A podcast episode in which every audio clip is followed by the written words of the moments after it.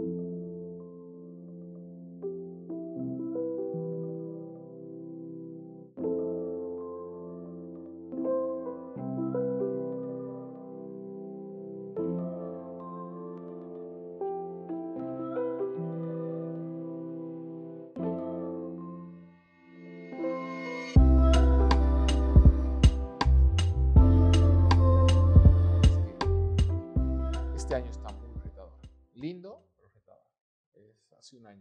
está siendo todavía un año bien complejo. Y además, en todo lo que... Digamos que un poco yo trato de que como seres humanos tenemos muchas cosas, o sea, somos un conjunto de sistemas y todo eso. Así. Siempre situaciones, pues hay que afrontarlas, seguir adelante, aprender, intentar sacar lo mejor de cada uno. Es parte del show. es parte del show. The show must go. Nada, ¿cómo están? Buenas tardes a todos, buenos días, buenas noches. Bienvenidos a lo que viene siendo nuestro tercer episodio del podcast. Aquí tenemos a un increíble, increíble invitado el día de hoy, nuestro querido Pepe. Pepe, ¿cómo estás? Gracias, mi hermano. Yo feliz, feliz de estar aquí, feliz de compartir con ustedes. La verdad es que alguna vez he dicho, ¿no? Soy un afortunado de conocer personas que inspiran a seguir aprendiendo, reaprendiendo, continuando y bueno, estamos ahí. Yo sé que gracias a ustedes por el espacio, tiempo y a ver qué sale. No, gracias a ti. Aquí Pepe es, eh, bueno, un coaching certificado, coach certificado. Eh, creo que prefieres las etiquetas dejarlas de un costadito, si no me equivoco. Sí, yo soy de la idea de que Pepe es Pepe y a partir de ahí todo lo que... Lo que pasa es que, no sé si están de acuerdo conmigo, pero es como que en la situación o en la actualidad en la que estamos, nos han enseñado un poco de que necesitas un título, necesitas un sobrenombre o ya más millennial e incluso siguiente generación mía, necesita ser especialista en algo o experto en algo. Y bueno, el papel, y el Facebook, y el LinkedIn, y el TikTok, y el Instagram, aguanta todo, ¿no? Entonces yo creo que lo que importa es, eh, fuera de la etiqueta, quién eres. Y, bueno, demostrar. No, sí. Compartiendo. No, realmente no me esperaba otra respuesta de tu parte. Eh, eh, sí empezaba muy hippie, podemos volver a empezar y Hola, soy ingeniero financiero. Y... Está buenísimo. Igualmente aquí estamos con nuestras otras dos personas que van a acompañarnos el día de hoy. Aquí Daniela Peramas, directora del comité, subdirectora, perdón, del Comité de Bienestar Social. Y Camilo, ¿cómo están chicos? ¿Qué tal? Hola, hola, hola a todos. Dani. Hola chicos, muy buenas tardes a todos, buenos días, bueno, el momento que lo estén escuchando y bueno, gracias Pepe por estar aquí. De verdad, muchas gracias por compartir con nosotros. Siempre te lo he dicho, es un honor escucharte, es un honor eh, compartir contigo y es increíble estar a tu lado, ¿no? En esta charla. Qué lindo, no, sí, le agradecido yo siempre. Igualmente, Pepe, qué gusto que estés acá. Vamos a explorar un poco más de quién eres Así que vamos a ver qué verdades hay por ahí, esos trapitos. vamos a ver si el stalkeo funciona. A ver, a ver qué sale, porque vamos a conocernos juntos. vamos a ver si, si ha servido, si ha stalkeado bien toda la noche, ahí viendo sus relaciones, las tóxicas, todo, ¿no? ya. Peinado vamos por ahí todavía. Vamos por ahí. Va evolucionando cada año. Está bien, está bien. Bueno, vamos a empezar preguntando quién es Pepe. Que nos cuentes un poco de ti, tu infancia, adolescencia, momentos de quiebre, momentos de impacto, lo más relevante, lo que quieras hablar. ¿Qué te gustaría contar de ti? ¿Qué me, gustaría contarles? Que el primer curso que da en mi vida ha sido en este edificio. ¿Ah, sí? El primer curso que da el 2017 de coaching ha sido gracias a la licenciada Paola eh, en, este edificio de la Ayacucho en el cuarto piso, si no estoy equivocado. Ya, ahí ha empezado la locura del coaching, ¿no? O sea, de, profesionalizar esto de que, hola, soy coach, es súper hippie, a decir, eh, podemos dar un curso de coaching, digamos. Entonces, algo interesante. Yo no creo en las coincidencias. Y esto es un ejemplo de eso, ¿no? Entonces, qué lindo volver a estar aquí con ustedes. ¿Qué más les puedo contar? A ver, soy un Pepe, mi papá era un Pepe, mi abuelo es un Pepe. Entonces, dicen que cuando le pones el nombre de tu hijo, eh, va a tener arrastrando algo así. No sé si ustedes creen en los signos del zodiaco y todas esas cosas. En el karma. En el karma y todo eso, pero de algún lado dicen que soy una vida vieja. y que me ha tocado venir a cerrar esa vida. Entonces, entre que yo no creo nada no creo nada y creo todo, ¿ya? Es como que, mm, ah, sí, sí, ok. Y después es como que mm, tiene algo de sentido, entonces. ¿Qué vas experimentando, ¿no? De acuerdo a lo que vas viviendo, de acuerdo a lo que vas eh, pasando. Totalmente, ¿no? O sea, y vas, te ayuda un poco, justo eso hablaba con una persona extraordinaria que conoció recién, hablaba un poco del tema, era como que, mm, si tú me dices, ah, eres cáncer y y ahora eh, eres un ser emocional, puedo decir, si me dicen que porque soy cáncer soy emocional, no me importa. Pero si después, eh, no sé, el día del padre lo veo a mi papá y me pongo a llorar y digo, ah, tiene sentido que sea emocional. Entonces es como que todas las fichas del rompecabezas y en algún momento ah, una va al lado de otra. Entonces, ¿para qué voy a dudar o para qué voy a cuestionar? Y simplemente aceptar, digamos, de alguna forma. Y, y bueno, entonces soy un Pepe, soy cáncer. Tengo... Qué buena descripción. No confío en los Géminis. Ah, no, con- no confío en Géminis, tengo cortocircuito con Tauro. Sagitario siempre va a ser mejor. No sé, creo que no conozco Sagitarios. Aries tiene cuernos. No quiero hablar de ese. No, no entonces, a ver, ¿qué más? Después, eh, la verdad es que, como les decía hace un rato, este ha sido un año bastante retador en muchos temas, en muchas dimensiones. Eh, estoy reaprendiendo muchas cosas. Primera vez que estoy con amarillo, por si acaso. Eh, me, veo en la pantalla y es como que, ¿dónde estoy? No me encuentro, me, me falta, o sea, pensamos, ¿no? Aquí está negro y todo, pero me falta, me falta el canguro negro, me falta el saco. Sin embargo, ahí vamos, ¿no? Descubriendo, soy ingeniero financiero de profesión, me gusta mucho la- el dinero, las finanzas. Eh, estudié ingeniería financiera por accidente, porque he ido a cambiarme de carrera y he dicho, ¿cuál es la más difícil? De las económicas. Ingeniería financiera. Esa quiero. No tengo idea de por qué, no sé, no, no sabía la diferencia de administración y comercial. Me cambié de telecomunicaciones. He odiado el colegio con todo mi corazón. He amado la universidad con todo mi corazón. Y ahora no sé qué miras de eso. No sé qué está- No pasa nada, no pasa nada. no sé qué estoy haciendo con mi vida y también estoy tratando de aprender a no usar tantas malas palabras. O sea que podemos ir empezando por ahí y ya vamos viendo qué surge. A ver. Pero creo que las malas palabras son parte de la vida para expresarse, para soltar. Creo que putear un poco de vez en cuando está bien. O sea, a mi parecer hace que me desestrese un poco de tantas cosas que ocurren. No, sí, totalmente.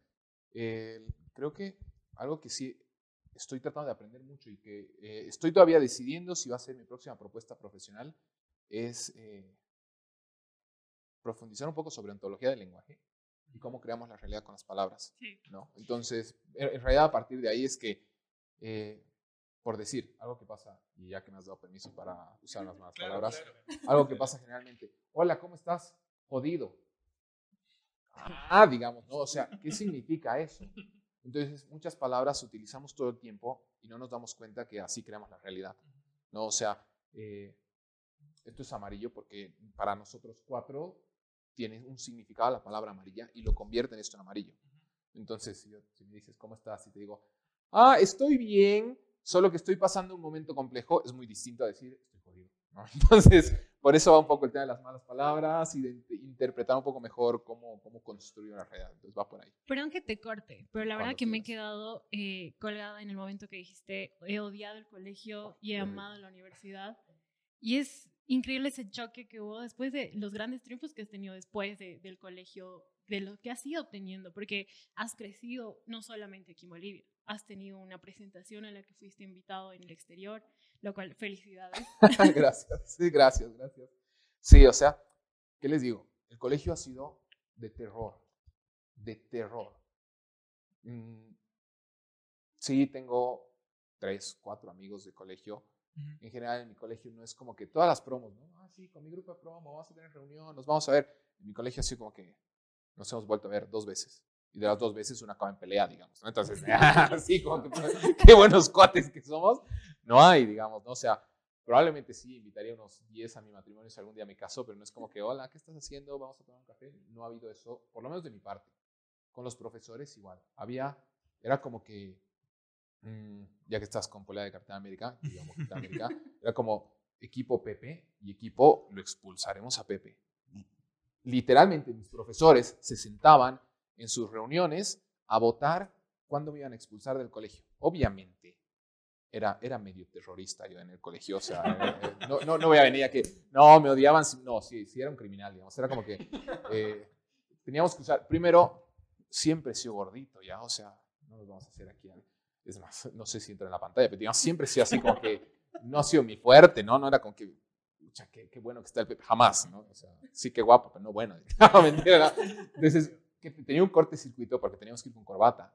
No me cerraba mi camisa, ¿ya? Entonces, eh, si me ponía mi corbata, parecía Majin Buu, ¿no? rosado, sin respirar, entonces siempre me abría el botón y era pretexto para que eh, problemas. O yo era súper, súper fanático del Bilster. Amo a mi Bilster hasta el día de hoy con todo mi corazón. Eh, ahorita vamos a negociar eso, mi hermano. Ahí estoy viendo un gesto de... no, pero bien la negociación después. Sin embargo, yo amaba, amaba, no, o sea, amo con locura mi Bilster, pero antes era un fanático irracional cavernícola, ¿ya? Entonces... Cuiden sus celulares. terrible, no, no, terrible, no te imaginas, o sea, era, era como que estábamos sentados en una mesa y, ¿de qué equipo eres? Ah, mmm, y me daba la vuelta, ¿no? Y dejaba de hablar. Y, eso era lo más educado que iba a hacer, ¿no? Porque ni, ni, decir que si estábamos así entre cuatro, hasta me podía rayar, aunque mi mejor amigo era honorista en ese momento. Sin embargo, así, entonces iba a clases con mi camisa y mi polea del Bilster adentro. Entonces todos bien uniformaditos y había un tipo de rosado, ¿no? Porque blanco con rojo ahí, pues igual me sacaban. O por ejemplo, eh, siempre sido, era buen alumno. En realidad, yo salido profesional, he salido bachiller sin tener ni un cuaderno. No estoy diciendo que para nada no hagan tareas, eso es importantísimo. Sin embargo, yo no he tenido ni un solo...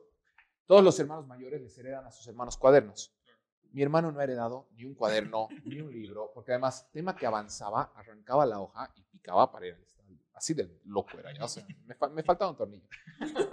Entonces, el, en todo esto, digamos, mmm, era como que yo no, no hacía las cosas correctas, no hacía cuadernos, siempre estaba con mi camisa abierta, me balanceaba en el asiento, era charlatán, entonces sí, tenía razones para odiarme. Y además era José Rico Ramallo y el director del Merinol, no quería decir el nombre del colegio, pero bueno. el director del colegio es Germán Rico, que sí es mi tío abuelo, pero es mi tío abuelo porque es hermano de, porque su esposa es la hermana de mi abuelito. O sea, no somos, somos familia por Ramallo, no por Rico. Sí, quiero mucho a mi familia de ese lado de Rico. Y es más, mi primo Ricardo es como mi hermano. Sin embargo, en el colegio pensaban que yo era hijo del director. Entonces tenía que haber sido el ejemplo.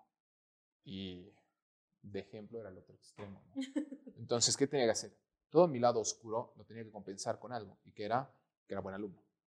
Entonces era como que, o sea, eh, me querían expulsar, pero todos los años iba a las Olimpiadas.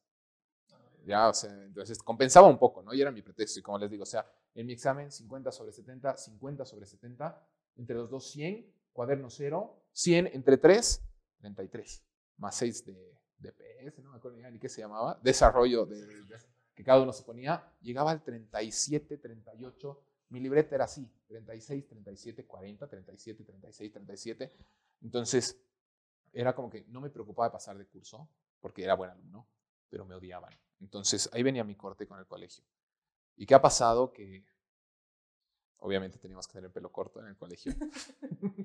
Sido, nos jalaban la patilla, me han pegado, o sea, me acuerdo, tengo unas cuantas historias terribles así. Y sobre todo en el colegio que estabas, que era, se desconoce que es estricto, ¿no? Claro. Que, que, tienes que mantener una figura. Yo creo, perdón, te he cortado. Exacto, ya lo conozco. No, no, no. A mí no me gusta. La verdad es que no me gusta. Es más, uno de mis sueños es que cuando sea millonario lo voy a convertir en estadio. Siempre he dicho eso. O sea, ese es uno de mis sueños, ¿ya? Eh, espero que lo pueda cumplir. Sin embargo, también tengo muchas cosas que agradecerle al colegio, ¿no? Eh, por ejemplo, ahora no uso uniforme. más o menos, tengo un uniforme de Pepe, digamos, ¿no? Que es un tema mío. Sin embargo, eh, gracias al Merinol entendía que había una razón para tener uniforme. ¿no? Entendía que había una razón para ser disciplinados. No porque me hayan dicho esta la razón, porque simplemente nos cagan la mugre. Sin embargo, yo ido entendiendo que sí, o sea, hay muchas cosas que tal vez si hubiera entendido mientras yo estaba en el colegio, que no digo que sea falla del colegio, tal vez era falla mía por rebelde, hubieran sido mucho más útiles para mi siguiente paso, que era la universidad o incluso el trabajo. Si yo eh, he aprendido a esforzarme académicamente, también le debo al colegio, ¿no? O sea, lo odio con todo el corazón, sin embargo, le agradezco muchísimas cosas. Y además he conocido igual profesores que, primero, mi abuelita ha sido mi profesora. Me ha mandado entrevista una vez. Mi, mi mamá me ha pegado en el almuerzo porque no le contaba, llamaba, hacía una historia, eso que almorzábamos juntos. ¿no? O sea, hay un montón de historias. Mi tío ha sido mi, mi profesor, mi tío abuelo, el director ha sido mi profesor. Eh, nunca me enamoraron de nadie el colegio, puedo decir. Creo que soy el, de las pocas personas que no tienen mi historia de amor del colegio. decisión. Sí, pero después la arruinaba de todas las formas posibles, o sea que es otro tema. Entonces, ya en la universidad ha sido como que saliendo el Merinol, siendo bueno para los números, tenía que ser ingeniero, ¿no? A ver, a ver, lógica, ¿no? Si sales del Merinol, eres buen alumno, eres ingeniero. Un poco nerd, pero ingeniero, digamos. Entonces, yo entré a la universidad a ser ingeniero de telecomunicaciones. Mm, he durado un semestre. Me encantaba la carrera, me gustaba mucho la idea, o sea, por eso me gusta tu carrera también. Uy, pero no tiene que ver. Estoy en alimentos. Qué Sí, no, pero, o, sea, es- o sea, a lo que me voy es de la rama de ingenierías en general. Ah, bueno, sí. ¿no? Entonces, me gusta ese camino. Sin embargo, eh, en la última clase, en la, y además era bueno, digamos que casi incluso eh, pasó a la segunda ronda de las Olimpiadas de Programación en mi primer semestre. O sea, era, era, me iba bien. He pasado cálculo, he pasado álgebra lineal. eh, y llegado el momento, en introducción a telecomunicaciones, nos dicen, lo más lindo de su carrera es que ustedes no dependen de trabajar con otras personas. Es decir, te sientas en tu computadora y vas lo que tengas que arreglar, haces lo que tengas que hacer. Y ahí he tenido el primer cortocircuito terrible de mi vida. Sido como que, no o sea, yo estaba así sentado como que, qué cool mi carrera. Cortocircuito, o sea, no voy a hablar más con la gente. Sido mi reacción, como, como que, mm, ¿qué pasa aquí? Entonces me he levantado en crisis. He llamado a mi tía, que es como mi otra mamá, que vive en Estados Unidos, y que seguramente va a ver esto. Hola, tía. Le digo, tía, quiero cambiar mi carrera, no estoy perdiendo mi tiempo aquí. Y mi tía dice, ¿qué te puedo decir yo? Habla con tu mamá. Mi mamá, que es mi mejor amiga además, eh, hablo y mi mamá me dice, yo te apoyo en lo que decidas. Hablo con mi tío Ramiro, que es otra persona que, igual es como mi papá, y le digo, tío, quiero cambiarme. Y me dice, yo te puedo apoyar, pero te, invito a una sarteña, porque no sé con una sarteña. Y me dice, no, bueno, no es para la universidad. Te digo, haz lo que quieras, pero hay una decisión de fondo. Hablo con mi tío Javier, que es, es también como mi otro papá, es que yo tengo muchos papás, muchos tíos, muchas mamás. ¿sí? Entonces hablo con mi tío Javier y me dice, eh, él no me dice nada, y él era que pagaba mi universidad y no me dice nada. O sea, así como que, creo que voy a cambiar de carrera. Y digo, o sea, como que lo que quieras, digamos. Y cuando hablo con mi papá, que es Pepe, y además igual soy súper cercano a mi papá, con mi papá tiene un cortocircuito. Así como que te vas a cambiar de carrera esta vez, y te vas a cambiar el próximo año, y te vas a cambiar el próximo año, y después cuando seas un hippie y estudies, eh, no sé, cualquier carrera, y o sea, mi papá pensaba que como era terrible en el colegio, iba a seguir siendo terrible en la universidad. Entonces ahí hemos tenido una discusión un poco fuerte en mi casa y al final me cambié de carrera. Y como les digo, si yo me he sentado, ¿cuál es la más difícil de las de administración? Ingeniería financiera. Esa quiero. Y dos semestres después sido presidente de mi carrera y esa parte de la acreditación. Entonces digamos que eh, del colegio ha pasado esa etapa igual inconsciente, o sea, inconsciente de que era un año más de colegio para mí. Solo que más cool, ya sin uniforme, ya puedo ir con ropa tranquilo. Y ahí digo, he conocido mis mejores amigos hasta el día de hoy. O sea, personas extraordinarias. Me he enamorado. Mm, No, no, no voy a decir he amado de a alguien, pero sí he tenido, la, digamos, una sensación muy linda. Porque sido la primera vez que no he visto el tema de que una relación así como que, ¿quieres conmigo? Sí, ya saldremos y... eh", Sino que, digamos, has almorzado. Que también, ya, ese es otro tema que seguramente vamos a tocar Que después. te pero- importe la otra persona. Claro, o sea, como que no solo me gustas, ¿no? Sino estudiaremos juntos, ¿no? Sí, creo que también ya hay ese, esa confianza que va más allá de, de, qué sé yo, che, me iba mal en un examen o...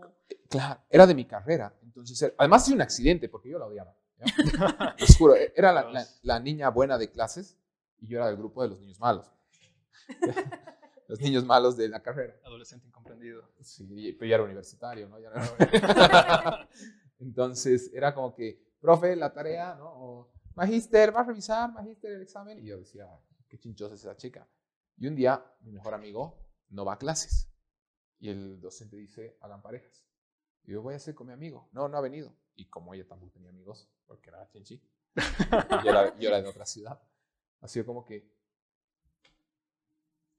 qué bacana, ¿no? Nos hemos conocido, nos hemos hecho amigos, hemos salido tres meses. O sea, por eso les digo, ni siquiera ha sido una relación como que, ah, sí, te amo. Hemos salido tres meses, han sido tres meses muy interesantes, muy bonitos. Eh, ha llegado a fin de año, cada uno se ha separado y después cada uno ha tenido otra pareja y ya, y ha quedado como que la única, creo que es la única relación que yo podría decir que es mi amiga y que siento que yo confío en ella o que puedo confiar en ella y que ella puede confiar en mí. Ella está casada y todo. Yo tengo 28 años, no sé qué va a ser de mi vida, pero digamos que es una etapa interesante, ¿no? Entonces, la U también está ese tema. Y después está el tema de que lo que soy hoy día es consecuencia de eso. O sea, de la, no, no de ella, ¿no? sino de la universidad en sí. Porque yo juraba que iba a ser banquero. Estaba convencido que iba a ser. Mi tesis es propuesta, no tesis, perfil de proyecto de grado es propuesta de evaluación de microcréditos para Banco Sol de Sucre. He viajado a Sucre, he hecho el, el proceso, me han revolcado en mi defensa. Mi tutor ahí, otra persona que ha, dado, hecha loca una vez, en mi carrera ha sido así, un, enredo total. Entonces yo sabía que iba a ser banquero hasta que entró al banco. Terrible. Ahí ha sido como que voy a volver al Merinol solo que para que me paguen. Colegio sin nombre. no, no, sí, ya les he dicho, es parte de la propuesta algún día poder comprar el colegio. Entonces, y, claro, o sea, como les digo, a partir de ahí entré al banco, echó a banco y no sabía qué hacer de mi vida, empezó a trabajar en una universidad de marketing, empezó a dar clases, defendió mi perfil, al día siguiente empezó a dar clases de mercadotecnia. Mucho más allá de que, qué sé yo, eh, no sabías qué ibas a hacer de tu vida, aún así sabías que no querías perder ese contacto con la gente o que querías tener un contacto con la gente que, que te mantenga cerca de ellos, donde les puedas hablar y todo eso. ¿Qué has ido creando en todo este tiempo? Sí, lo que pasa es que tal vez es el punto débil de la educación, del sistema educativo en general.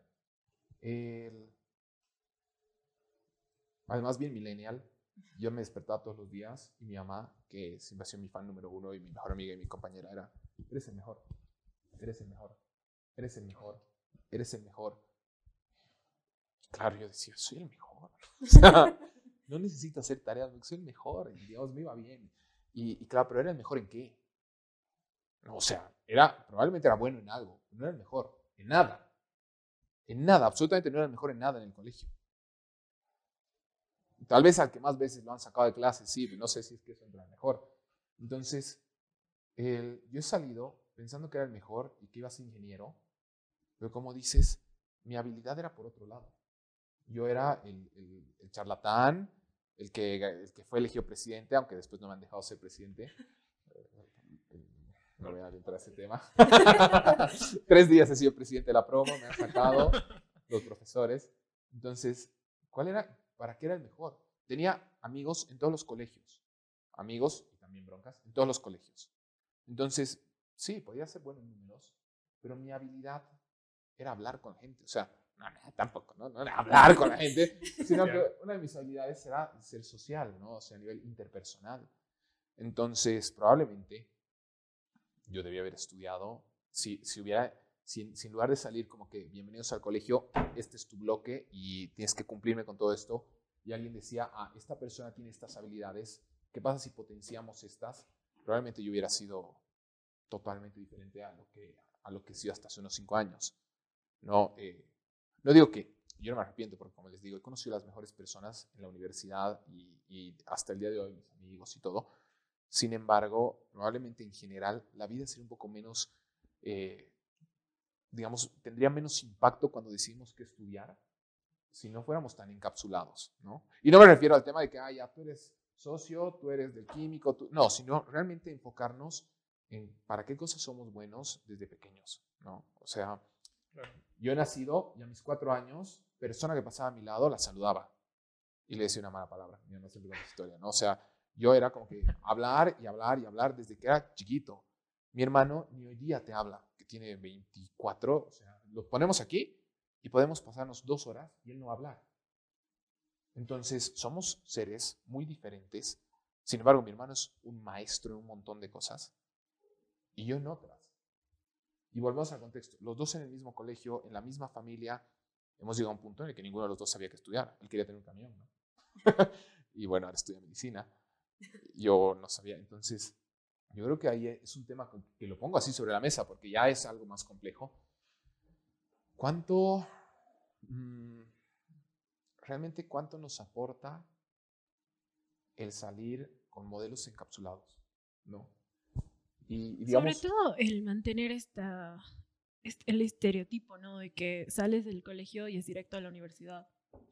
Sí, en realidad, ¿cuántos de nosotros, o sea, ahora yo les voy a hacer la pregunta, ahora es mi entrevista para A ver. Adelante. O sea, ¿cuántos entramos a estudiar conscientes de lo que vamos a hacer, de que esa decisión puede ser lo que vamos a hacer de nuestras vidas? Y además, sabiendo que por decir, no sé, me voy a inventar, en alimentos, te puedes dedicar, estoy hablando, o sea, rama vegana, cárnicos, no sé, o sea, te puedes dedicar a maquinaria, te puedes dedicar a investigación, te entonces en una carrera tienes 100 mil opciones, en otra carrera tienes 100 mil opciones y no sabemos eso, creo, bueno, yo no sabía, ¿no? No, sé, creo que no íbamos a entender eso y además, dejar de engañarnos, ¿no? O sea, haz lo que te haga feliz. Justo hace dos, terrible confesión, hace dos semanas mi mamá me dice, eh, hablo mucho en mi casa, ¿no? Y me dice, eh, oye, ¿y qué vas a hacer de tu vida? Y yo ofendido, ¿no? Jimena, ¿cómo que voy a hacer de mi vida? Y ya soy docente, tengo mis cursos, trabajo en marketing, ¿cómo que qué voy a hacer? Y me dice, sí, pero ¿y ¿Y qué vas qué a hacer? Claro, o sea, ella del punto de vista, digo, ¿por qué? O sea, ¿quieres que busque trabajo? ¿Qué quieres que haga? Me dice, no, no, no, no es lo que yo quiero, sino, ¿qué quieres tú?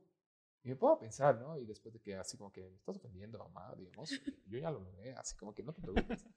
Eh, me a pensar un poco más y, claro, o sea, mm, Y es la cadena, ¿no? Que se tiene que seguir, qué sé yo, de cuando ya estás realizado profesionalmente, ¿qué sigue? Entonces, una novia, una pareja, una familia. ese es otro tema. No, no iba por ahí la conversación con mi mamá.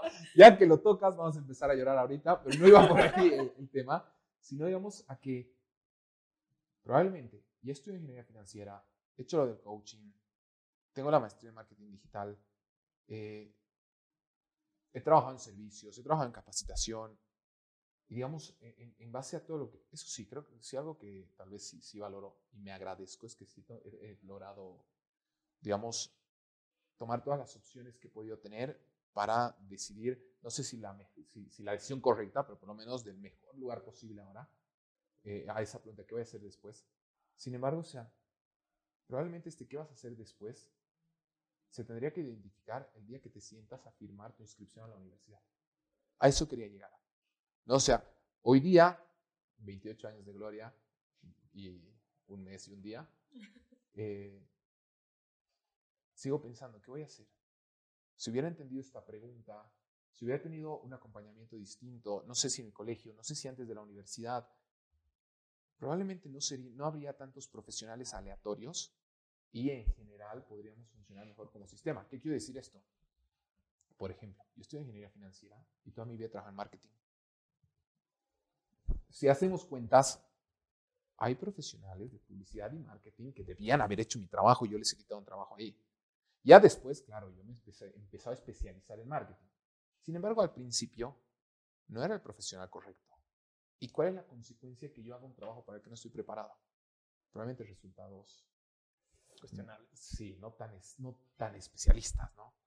Entonces, el- en todo este enredo que estamos hablando, porque o sea, te puedes ir por cien mil caminos, ¿no? Y peor si tienes mi peinado y eres medio hippie, o sea, voy a, voy a acabar hablando de todo. Pero digamos que eh, qué importante sería identificar nuestras habilidades antes. Y por otro lado, esto suena a queja, ¿no? De que el sistema de colegio. No, o sea, no es responsabilidad del colegio. Tal vez. No voy a hablar de eso. no, mentira. Pero digamos que entre nosotros, ¿cuántos años tienes? 22. ¿Cuántos años tienes? ¿Cuántos años tienes? 21, el más joven. El más joven, 22. Ahorita estoy con corte de circuito para esa. El, digamos que ya nosotros podemos racionalizar nuestros comportamientos.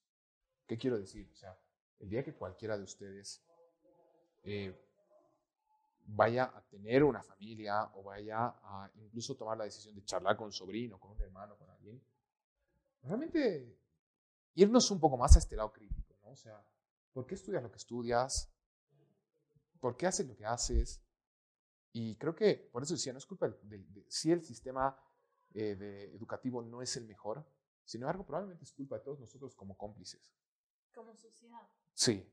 Sí, pero decir la sociedad está mal, la sociedad, decir la sociedad está mal queda en hippie, ¿no? O sea, queda en que todos personalizarlo a nosotros mismos, ¿no? O sea, a- a, a uno. ¿Y, ¿Y qué hago yo? ¿No? O sea, terrible. Pepe, no sé si estoy entendiendo mal, tal vez, pero es lo- mi percepción sobre ti. Siento que has abarcado carreras o cosas que tal vez sí te gustan, pero tal cual no te mueven el piso. No sé si es así. O lo haces, pero ya porque lo conoces. A ver, eso es, es- me has hecho recuerdo al punto de al cortocircuito con la conversación que mi mamá que les decía. Mi mamá me decía, ¿qué vas a hacer? Yo le decía, "Ah, da, da, da". ¿pero qué te gusta hacer? Y me miro al espejo y, no sé, jugar compu. Bailar caporales, o sea, ¿qué te gusta? Bailar caporales. Y, y- y yo hablo mucho ¿no? tu propósito, tu vocación. ¿Y por qué? Gracias por la pregunta. ¿Por qué digo esto? Porque también probablemente en este momento en el que decides qué vas a estudiar, el dinero es un tema que importa. Vivimos en un mundo de dinero. ¿no? O sea, qué lindo, sí, amo bailar caporales.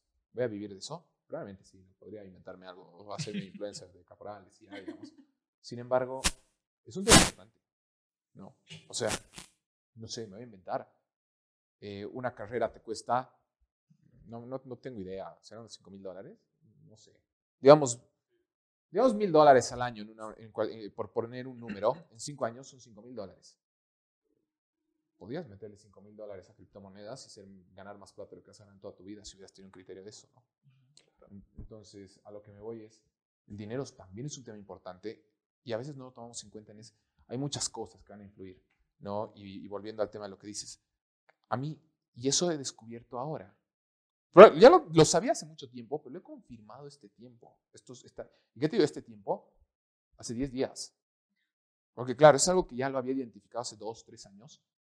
Pensando un poco más, eh, claro, ¿qué me gusta hacer? Me gusta ser yo. Y a la mierda. Y a la mierda. Me gusta ser yo. No, o sea, es como que, ¿y qué quieres hacer el resto de tu vida? Ser yo. En lo que trabaje, si disfruto de ser yo, voy a dar lo mejor de mí. Marketing, coaching, docencia, no sé, amo de casa. Si soy yo, voy lo voy a hacer bien. No. Entonces, tal vez aterrizar, ya sé, tal vez está muy hippie, puede ser, ¿no? Y, y si no, aterrizar esa idea, o sea, ¿qué es lo que realmente te gusta? Yo creo que la respuesta correcta es disfrutar de quién eres. Y a través de ahí, o sea, vas a encontrar caminos y se van a dar los caminos. ¿Y qué te digo? O sea, el Creo día que de... esto también viene de la parte de que uno tiene que aprender a decidir en libertad, ¿no? Y conciencia. Y conciencia. Libertad y conciencia. Sí, 100%. 100%. O sea, libertad de que haz, haz, haz y conciencia de que qué significa lo que voy a hacer. Hasta para equivocarse. ¿no? O sea, equivocate mil veces, pero es que hay una diferencia. Estás equivocado, aprendes de eso. ¿ya? Exacto. Hay una bendita diferencia entre que fracaso y éxito. ¿Y qué es? Que uno se equivoca y sigue equivocándose y el que se equivoca y aprende. Sí. ¿no? Entonces, eh, yo creo que va por ahí. Interesante, ¿no?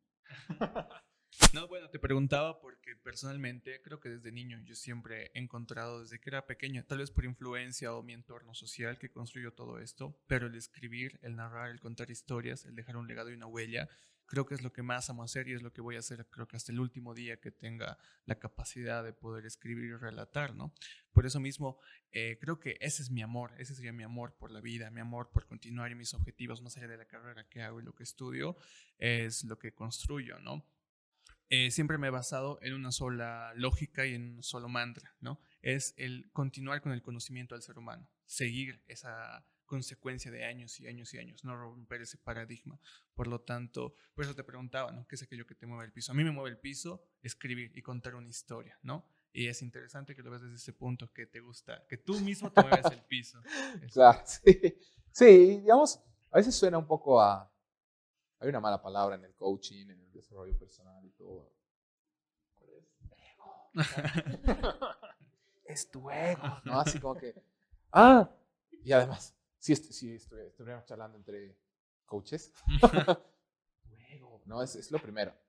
Llegar al momento, yo creo que se trata de ser feliz de manera íntegra en lo que hagas. Escogiste el coaching y es interesante, pero personalmente, no sé, siento que yo no comparto mucho los coachings, voy a ser honesto. Disparame, Está disparame, bien. aquí, para eso estamos. papi. Porque siento que me vienen a decir qué hacer, ¿no? Como encontrar a veces reglas o tips. Me dan tips, Ya. pero yo tengo la idea personal de que solo funciona si es que tú lo hallas, ¿no? Obviamente puedes escoger el camino que te den la guía, pero tal cual tú la tienes que encontrar la herramienta. Entonces, quiero saber por qué coaching, por qué decirles a las personas qué hacer tal vez, o cómo tú lo ves. O sea, sí, Por- yo igual o- ese o rato, qué también- estaba pensando, ¿en qué punto tú has dicho Coaching. quiero?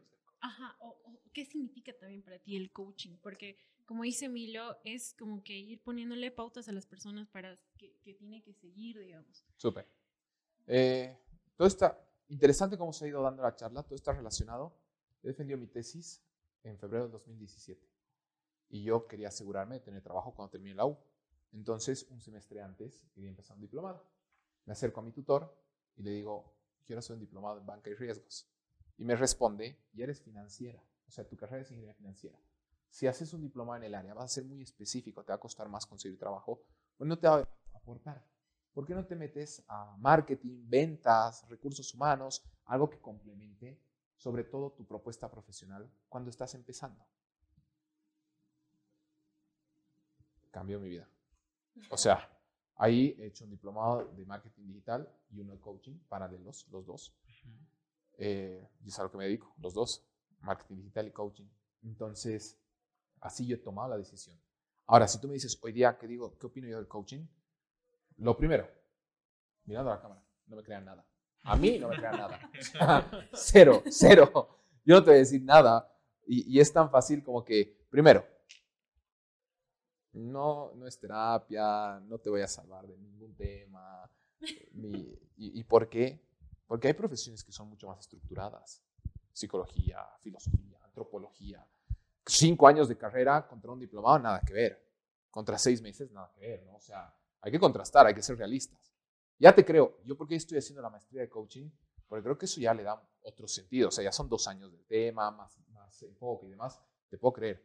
Eh, sin embargo, hay carreras que son especializadas para distintas áreas. Entonces, el coaching no sustituye ninguna otra profesión. ¿Qué hace? Te acompaña de manera sencilla, te acompaña, estoy aquí, quiero llegar aquí. No, me voy a inventar, gano 5 mil, quiero ver cómo puedo ganar 7 mil.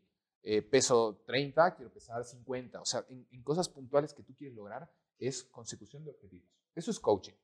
Ahora, te da consejos que viven idealmente. Sí, ese es el cuento de Facebook, de Instagram, de TikTok y, y esas cosas, ¿no? O sea, el- ya les digo, conozco 100 personas que me pueden hablar de coaching y conozco 5 que son coherentes con lo que me hablan. Ojalá esas 5 sean con las que trabajo. no, entonces, yo personalmente, ¿qué digo? O sea, yo, no, yo cuando, cuando alguien me dice hagamos sesiones de coaching, ya, te doy dos sesiones.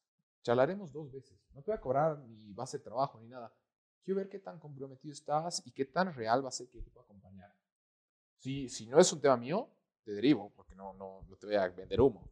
Y si no estás comprometido, tampoco, porque al final vas a tener 10 sesiones conmigo y tú me vas a seguir postergando las cosas y ninguno de los dos va a ser, o sea, yo voy a ganar plata, digamos, pero no me sirve eso. Entonces, yo pienso eso.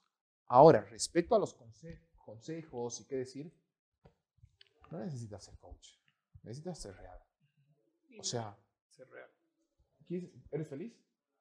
Por el momento sí, digamos. Por el momento sí, ¿eres feliz? En eso estoy. ¿Eres feliz? No, relativamente. Muy bien. ¿Cómo carajos alguien que no es 100% feliz me puede decir yo te enseño a ser feliz? Tampoco puedes ser 100% feliz. No sé, habría que negociar. O sea, habría que negociar. Puedes- eh, es- el tema de la felicidad es otro tema muy creo. interesante, ¿no? Sin embargo, por otro caso, Creo- ¿alguno de el tema ustedes de está la en pareja? felicidad, creo, en ese sentido, digamos, es, es subjetivo, 100%. siempre. No, de hecho. Por decir, ¿alguno de ustedes está en pareja? Chao, chao, chao. Chao. No nos ignores, Camila. No, está negando. El poliamor. A ver, entonces, ¿a qué me voy? Vamos a suponer que estás en pareja tú y yo te vengo a pedir un consejo de amor. No me sirve de nada porque mi pareja es distinta a la tuya, mi realidad es distinta a la tuya. ¿Cómo podrías dar consejos? ¿No? Por un lado. Y por otro lado, es coherencia. Si un coach te va a decir cómo vivir bien, tienes una garantía de que él vive bien o de que ella vive bien. Y no voy a decir un coach, cualquier profesional en general eh, cualquier persona. Es más, aquí viene un cortocircuito en familias, ¿no? ¿Cómo quieres que tu hijo sea feliz o que tu hijo viva bien? si tú no sabes vivir bien? ¿Cómo quieres que tus papás vivan bien si tú como persona no vives bien? Entonces es un tema de coherencia en general. Entonces yo te respondería eso. Yo te respondería eso. ¿Qué opino yo? El coaching complementa. Complementa. Bueno, tengo una duda más. He estado presente en tus charlas dentro de la SOE el 2019 como este año. Ya. Y me ha gustado, obviamente me ha gustado, he analizado. eh, personalmente no me gusta que nadie me diga qué hacer. Honestamente voy a ser real. Pero sí he tomado muchos valores de lo que tú dijiste, ¿no? Siempre se saca algo de todo. Y no, no por eso digo que han sido malos, me ha parecido genial. pero no es algo que yo sigo metódicamente. Lo que quiero saber es, y lo voy a hacer a través de una analogía, un mago, cuando hace magia, eh, te, te muestra un truco, ¿no? Pero no te enseña el truco, porque ahí es cuando ya el otro también va a hacer lo mismo, entonces tú ya no tienes ninguna gracia, ningún chiste.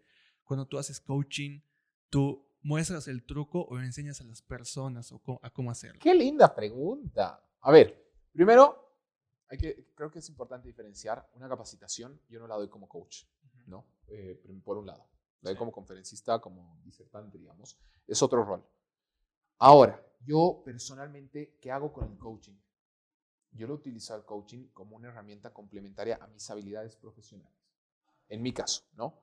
Por eso es que recién hace seis meses he empezado a dar clases de coaching como tal, aunque sí había empezado, eh, lo que les decía, mi primer trabajo ha sido de coaching, mi primer curso. Sin embargo, después dejé precisamente porque me quedaba la duda. Primero, yo no puedo enseñar a alguien, ayudar a alguien, si yo no he ayudado a alguien. ¿no? O sea, por un lado. Entonces ahí, ahí corté. Y segundo, en algún momento yo no creía que podía ayudar a alguien a ayudarse, digamos. ¿no? Entonces ahí corté un poco lo del coaching, me fui a lo del marketing y a, la, y a lo de conferencias y demás.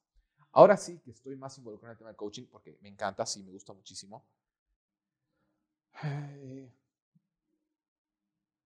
El truco es descubrirte en general.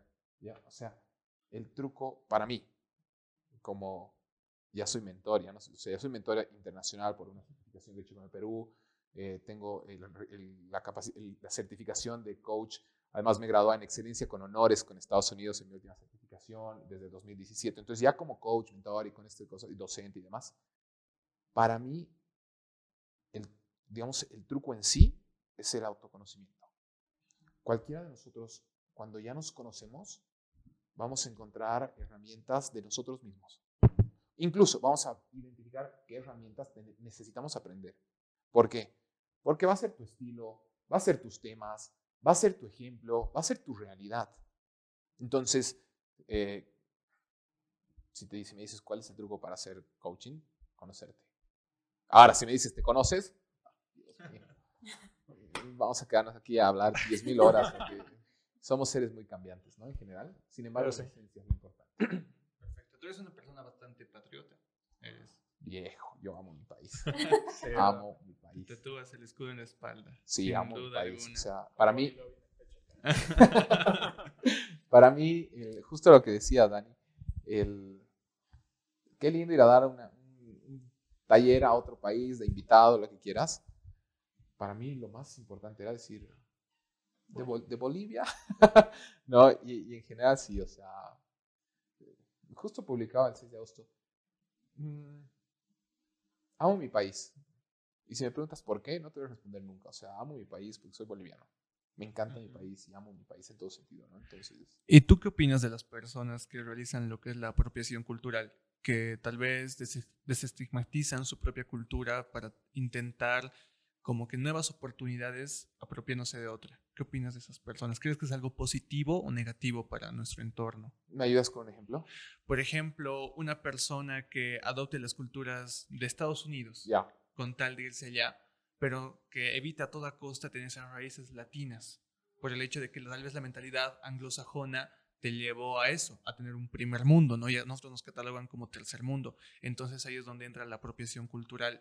El hecho de que por pensar que es algo de afuera te va a servir más que lo que acá. ¿Tú qué opinas al respecto?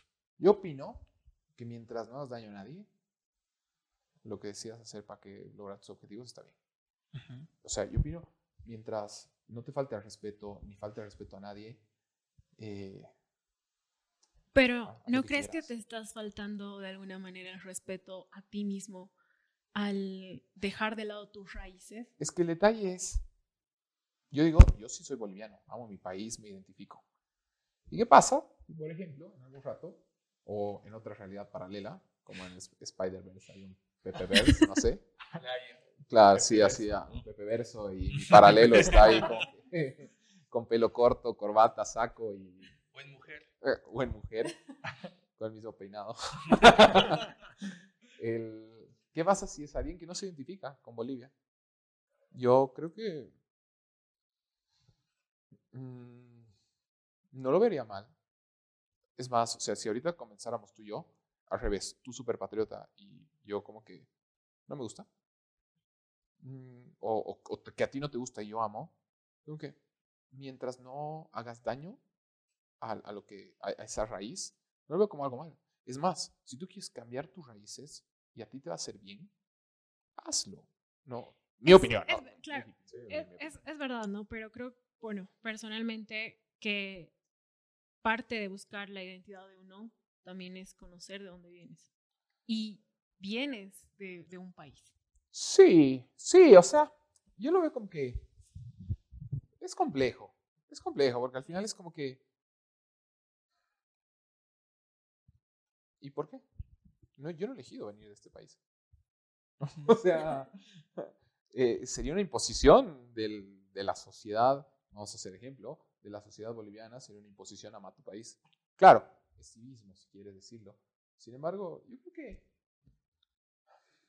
ya esto es un tema muy personal. Yo creo que en general nos hemos acostumbrado a buscar de qué pinchar a la gente, ¿no? Y, y es como que, tal vez estoy equivocado, pero es como que cualquier pretexto va a ser válido para juzgar. Cuando en realidad, a mí, desde mi punto de vista, es como que te gusta el rojo, el azul, el amarillo, el verde, mientras tu rojo no me manche, o si es que nos juntamos y sale algo mejor, qué lindo que disfrutes de tu color, de tu bandera, de tu equipo de fútbol, de lo que quieras, ¿no? de tu profesión, de lo que haces cada día, digamos. ¿no? Entonces yo creo que, que como, pero insisto, es una opinión muy mía, que como sociedad nos hemos acostumbrado a pinchar de lo que sea, ¿no? O sea, ah, no eres patriota, ah, te gusta la cumbia, ah, ah, deja de vivir en paz, vive en paz, seremos felices y a lo mejor nos Claro. encontramos en ese ambiente. La que ¿no? conocida generación cristal, ¿no? Oh, sí, terrible, terrible. Ese es, uh, terrible. Para que, o sea, vive y deja vivir mientras no estés jodiendo a la otra persona, así más. Viví. Sí, o sea, eso es ser íntegro, ¿no? No hacer daño a nadie. Sí. Ser íntegro es eso. No, No hacer daño a nadie, nada más. Entonces, yo, yo parto de ahí.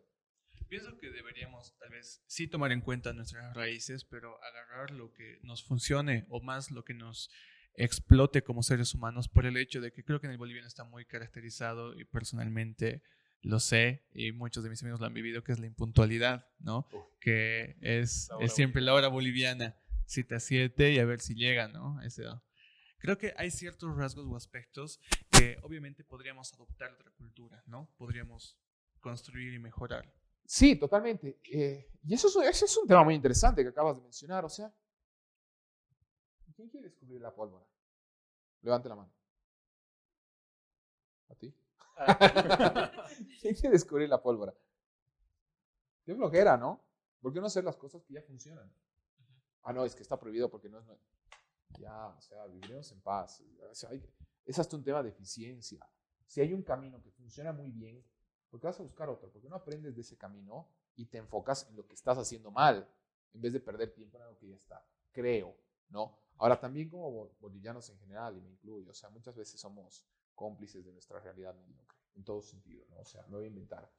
Eh, hablaremos de política, ¿por quién has votado? ¿Por la oposición o por el oficialismo? Y no sabes qué significa ninguno de los dos. Eso es ser cómplice de la política mediocre que tienes. O hablaremos, se está quemando nuestro país, hoy día se está quemando. ¿Cuántos de nosotros sabemos lo que está pasando, incluyéndome? ¿no? Entonces es como que no se necesita ir a casos muy, muy grandes. Tal vez somos cómplices de muchas cosas, ¿no? Eh, cómplices cómodos, además, ¿no? Es como que, ¿para qué voy a ir a las 7? Si todos, ¿tú vas a ir a las 7 y media? Yo no voy a ser el único pelmazo que va a ir a las 7, ¿no? Soy cómplice, soy parte del show. Sí, creo que de ahí nacen, ¿no? ¿no? Entonces, a nivel macro ya es como que sí, yo también Pero- soy- acepto, valido y soy cómplice de esa realidad, ¿no? El típico cómplice también que, que habla y se queja y tampoco actúa. Totalmente. Porque justamente mencionabas el tema de que se está quemando hoy nuestro país. Pero algo va más allá de, de todo eso, digamos. O sea, no necesitas ir a apagar el fuego si puedes aportar desde aquí con algo sencillo. Y eso creo que es en todo lo que vayas a hacer. Hay un cuento, bien hippie, de coaching. A ver. Dice estamos que está. Estamos- gusta. vamos a hacer- Es la polera de.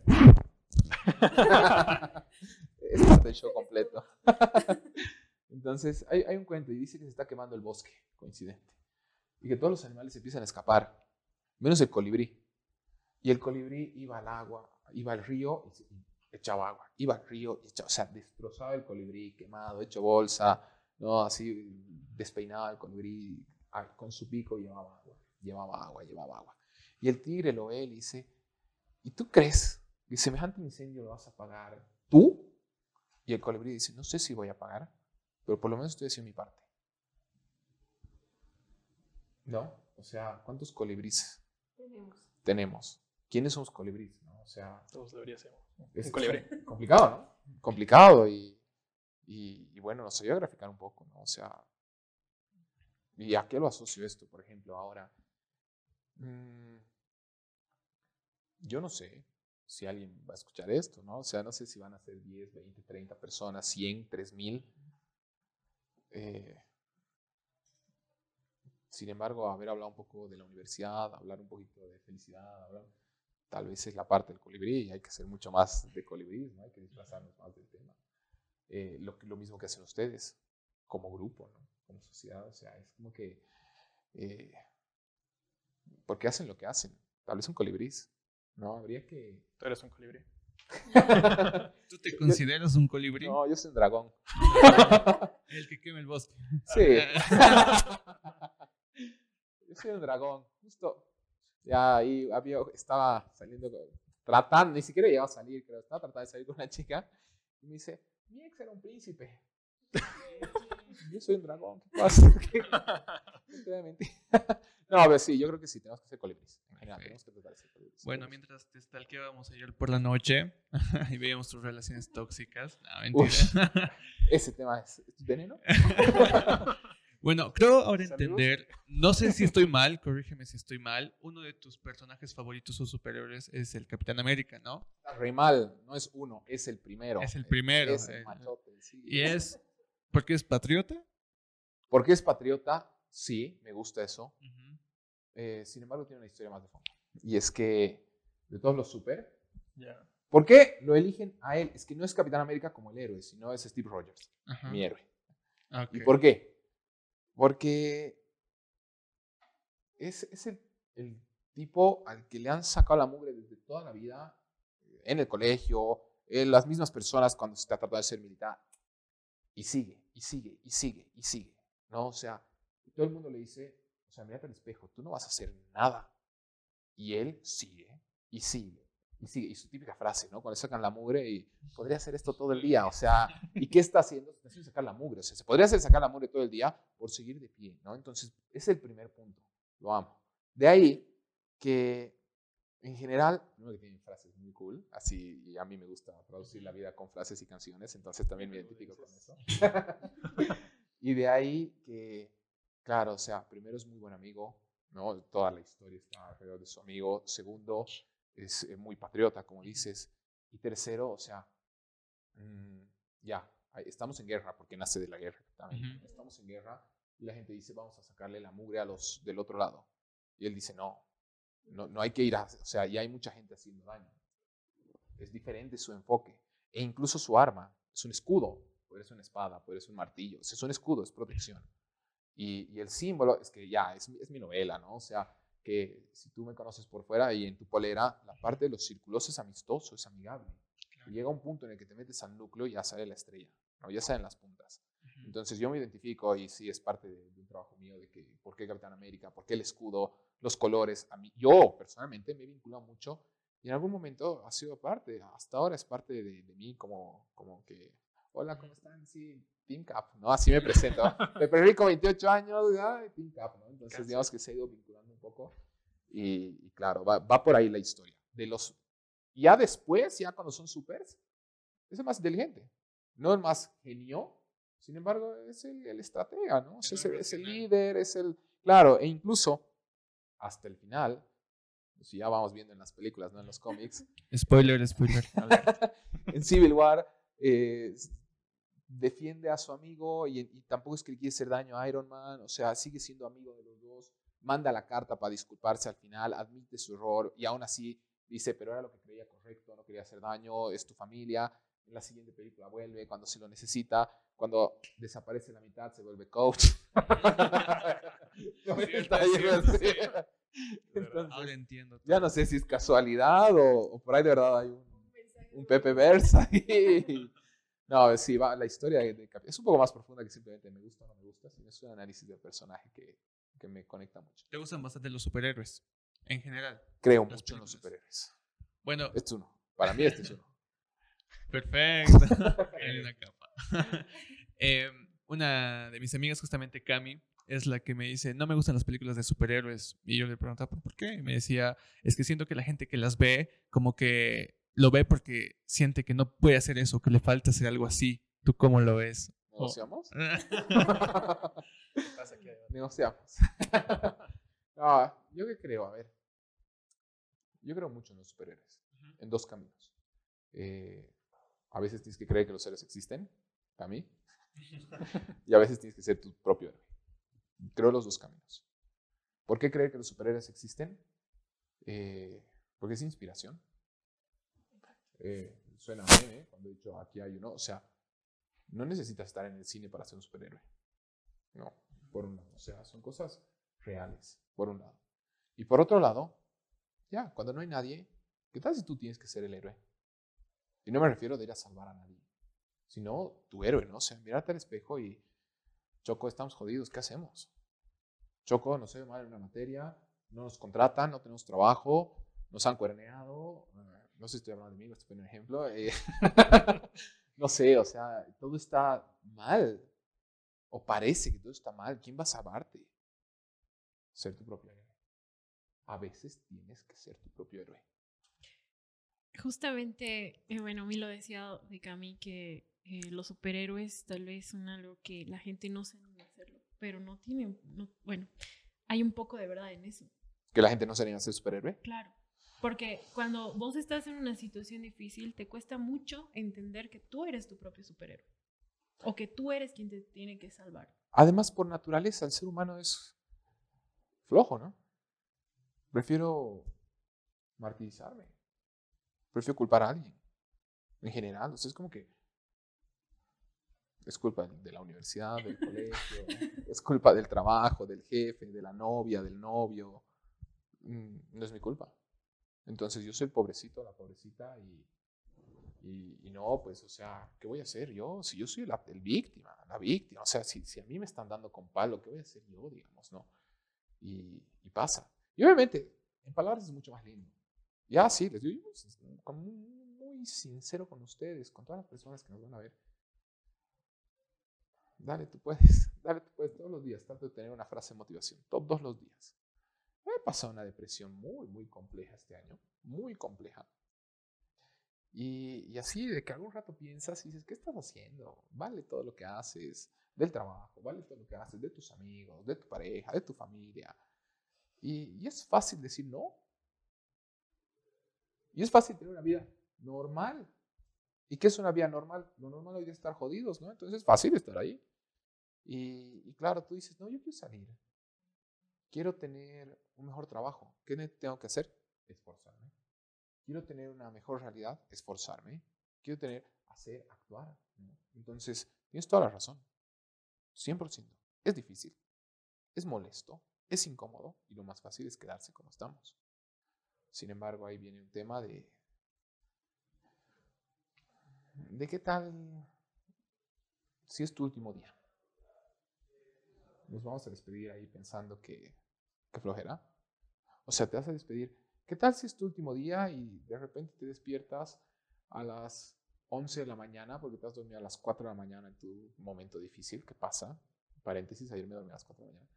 Y, y, despiertas a las 11 y estás en pijama toda la mañana, no desayunas, no comes. Así te vas a despedir. Suena dramático, ¿no? No sabemos. O, entonces, ah, yo creo que es un tema de que algún rato tienes que agarrar del corazón y decir, ¿Ya qué pasa? ¿Para qué estoy aquí? Sí. Justamente mencionabas un tema de interesante que era la depresión. Y ese momento, alguien como tú, ¿qué hace? Se da auto-coaching, se ve un espejo, y se dice, tú eres un premio. Se dice, eso sí, eh, suena, suena meme. yo despierto y lo primero que veo en mi cuarto es un cuadro que dice, eres un premio, no una opción. Ujú. Todos los días de mi vida. Tengo mi polera y mi canguro, ¿no? Y es mi, mi filosofía Sería de tu vida. mantra de vida. Es mi mantra. Sí, es mi filosofía de vida. Ese, ese es el, el concepto que yo le he dado. Esto es mi filosofía de vida. Eres un premio, no una opción. No porque soy un premio, no me hables, papi, ¿qué pasa? No, sino de que mirarme al espejo y, ¿y cómo se portaría un premio? ¿Qué hace un premio en este momento? Ese es- ese es- esa es mi filosofía. Si eres un premio y no una opción, ¿qué tienes que hacer para ser el premio? ¿No? Entonces, esa es mi filosofía en sí. Entonces es como que yo despierto y pasó uno. Y aún así Dios, sí, pero no tengo trabajo, me han cuerneado y eh, no sé, mm, y un montón de cosas que podrían pasar. Entonces, ¿qué haces? Sí, auto-coaching, definitivamente. No sé si funciona, intentas. Amigos, amigas, qué importante. Familia, qué El tipo de importante. entorno. Entorno, totalmente. Y ahí vienen, Camin, los, los héroes. Son héroes. Las personas que te salvan de momentos jodidos llegan a ser héroes. Creo yo, heroínas, ¿no? Y, y claro, o sea, en mi caso, ha sido bien, ha sido una época bien, bien fuerte porque el- me ha costado. Me ha costado. O sea, he tenido mi mentor, la persona con la que trabajo, que es mi jefa, eh, eh, es, es una persona que admiro muchísimo, a quien le he dicho, ¿sabes qué? Estoy jodido, no sé qué hacer, no quiero trabajar, no quiero despertarme, no quiero salir. Me ha acompañado. A mi mejor amigo, viejo, no sé qué hacer, estoy preocupado, estoy estresado, no duermo. A dos amigos han estado ahí. En mi casa, en mi casa, ha sido... ah, tal vez desde su punto de vista, como tenía que ser, pero era, movete, estás, o sea, que te- tú no eres así. He tenido una terrible pelea con mi familia, porque era mi hermano, mi papá, mi- mis papás son divorciados. Fue a mi casa mi papá para hablar del tema. Mi papá, mi mamá y mi cuñada sentados en el sillón, ¿de qué te está pasando? Y yo, pues ya sabes qué me está pasando. ¿no? Pero claro, pero ¿qué hacemos? O sea, Pepe, ¿qué pasa? ¿Cómo te sacudimos? ¿O te vas a sacudir tú? ¿Qué quieres de nosotros? Era Porque necesario. conocen esa imagen, ¿no? De Pepe. Pero no, no, que cuando una persona es así es muy difícil eh, mostrar debilidad. O que la gente te vea en ese sentido y decir, pucha, tú no eres así, ¿qué ha pasado? Ese es el tema. Y ahí está lo más importante de todo, creo yo. Nadie te puede ayudar si no pides ayuda. Y no puedes ayudar a nadie que no quiere ayuda. ¿Qué significa eso? Que si yo puedo decir, ay, sí, qué felices que somos todos, escucharemos Beatles, Bob Marley, y, y de repente un día corto eso, ha pasado algo. Ahora, ¿qué pasa si yo finjo? Y finjo que sí, sí, todo sigue bien, no sé qué, y, y- y por dentro, uno, dos, tres, estoy llevando, nadie se va a dar cuenta. Y ahí viene un problema, probablemente una consecuencia mucho más fuerte, que creo yo, tenemos que aprender los seres humanos en general a disfrutar, si es posible, y tal vez más que disfrutar, a convivir con nuestras emociones. Y nuestras emociones, cuando las pensamos, se convierten en sentimientos. Entonces, ¿qué es lo que pasa? Estoy feliz o me siento alegre, pienso eso, soy feliz. Una emoción de alegría se convierte en felicidad. Estoy triste, la pienso, ya se puede convertir en depresión, ¿no? Entonces, y claro, o sea, yo a veces muy, muy crítico con este tema. No se habla mucho de ansiedad, depresión, estrés, son cosas reales, tampoco hay que magnificarlas como que estoy triste, deprimido, uh, o, ni- o como que ya estoy muriéndome, y no, no te deprimas, o sea, son temas que hay que tenerlos con mucho cuidado. Sin embargo, son parte de nuestra naturaleza, de nuestra realidad, son instintos para sobrevivir. Entonces, hay que, yo creo que hay que ser más responsables en general con todas nuestras emociones. ¿no? Eso sí, hay que aprender a expresarlas, hay que aprender a convivir con ellas y entenderlas, más que 100%. controlarlas y manejarlas, como alguna persona nos dijo por ahí. Pero bueno, che, gracias, en serio, es increíble todo lo que has dicho hoy día. Gracias por abrirte gracias. Realmente me quedo con muchas, muchísimas de las cosas que has dicho hoy día. Eh, sé que las personas que nos estén mirando, que nos estén escuchando, sé, sé que les va a servir bastante todo esto que nos has dicho. Gracias por abrirte, porque, bueno, como dijo Dani, alguien quizás no te ve de esta forma, como tal. No, es como que vas, es una captación, un curso, coaching, lo que sea. Y yo te veo, veo una persona súper energética, alegre, y dices, pero pucha, esa, esa, persona es igual que yo, igual tiene problemas, igual pasamos por todo esto y todo lo demás. Y no, en serio, muchísimas gracias por todo lo que nos has compartido hoy día. Eh, nada, realmente espero que, espero que les sirva a toditos. Me, me, ha encantado realmente, no sé ustedes, chicos. No, ustedes, a mí me ha fascinado no, no, bastante. ustedes. Es que cuando creo que cuando escuchas la parte más real de todos, no digo que no sea real, no, para nada, cuando escuchas ese, esa parte es como que empatizas más y ya prestas más atención, así que realmente te he tomado todo, todo. Gracias.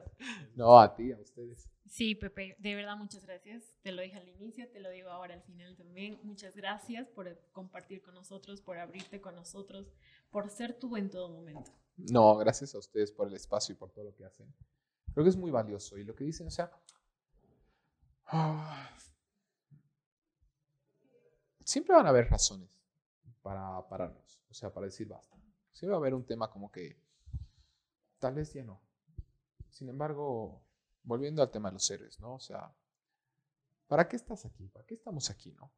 Y, y aplica en, en, todo sentido. Entonces, va un poco por ahí. Y gracias a ustedes, de verdad, gracias por el espacio, por todo lo que hacen. Ya les he dicho yo alguna vez, o sea, soy, soy el fan de todo lo que está pasando, entonces, de todo lo que hacen y de lo que siempre están. O sea que, gracias a ustedes por el espacio. Bueno, ya vamos a tener más espacios para seguir charlando, conversando. Y ojalá algún día en vez de agua sea cerveza, pero bueno. Estamos para sí. eso. Estamos para Es eso. Vamos a ver. No, gracias Pepe, en verdad. Eh, espero que todo les haya gustado realmente. Gracias por estar aquí. Me quedo con todo lo último que has dicho. Y nada, espero que nos vean pronto. Aquí ya saben, bueno, Pepe, no sé si quieres decir algunas de las redes donde te pueden encontrar para hablarte, para seguirte. Sí, sea. sí, Para los es- que no estén viendo, para los que nos, nos estén escuchando igualmente, ¿no? Es sencillo, Pepe Rico Ramayo ah, en Instagram, Pepe Rico R en Facebook, 707-78-759. ah, y ahí Yo igual estamos. puedo dar mis redes. Vamos a ver, estoy solo. No. Soltero. Descubriendo lo que había significado el crash. no, mentira. Es parte del show. Es parte del show todo. Gracias, de verdad, gracias. No, buenísimo. Bueno, chicos, ya saben, ayuda a encontrar a, a Pepe. Siempre está ahí, es una persona increíble. Y nada, espero que les hayan, eh, hayan, hayan disfrutado todo lo que hemos hablado hoy día. De verdad nos hemos pasado muy bien. Espero que Pepe igual aquí, junto con nosotros. Y 100%. nada, gracias por todo. Gracias, chicos. Gracias, Dani. Gracias, Milito. Muchísimas gracias, Pepe. No, Nuevamente. no, a ustedes, a ustedes, de verdad. A ustedes las gracias. Ha sido, ha sido súper cool. Ha estado súper bonito. así que gracias. Y nada, entonces, buenas noches, buenas tardes, buenos días. Nos vemos en el siguiente episodio. Gracias por todo. Chao, chao.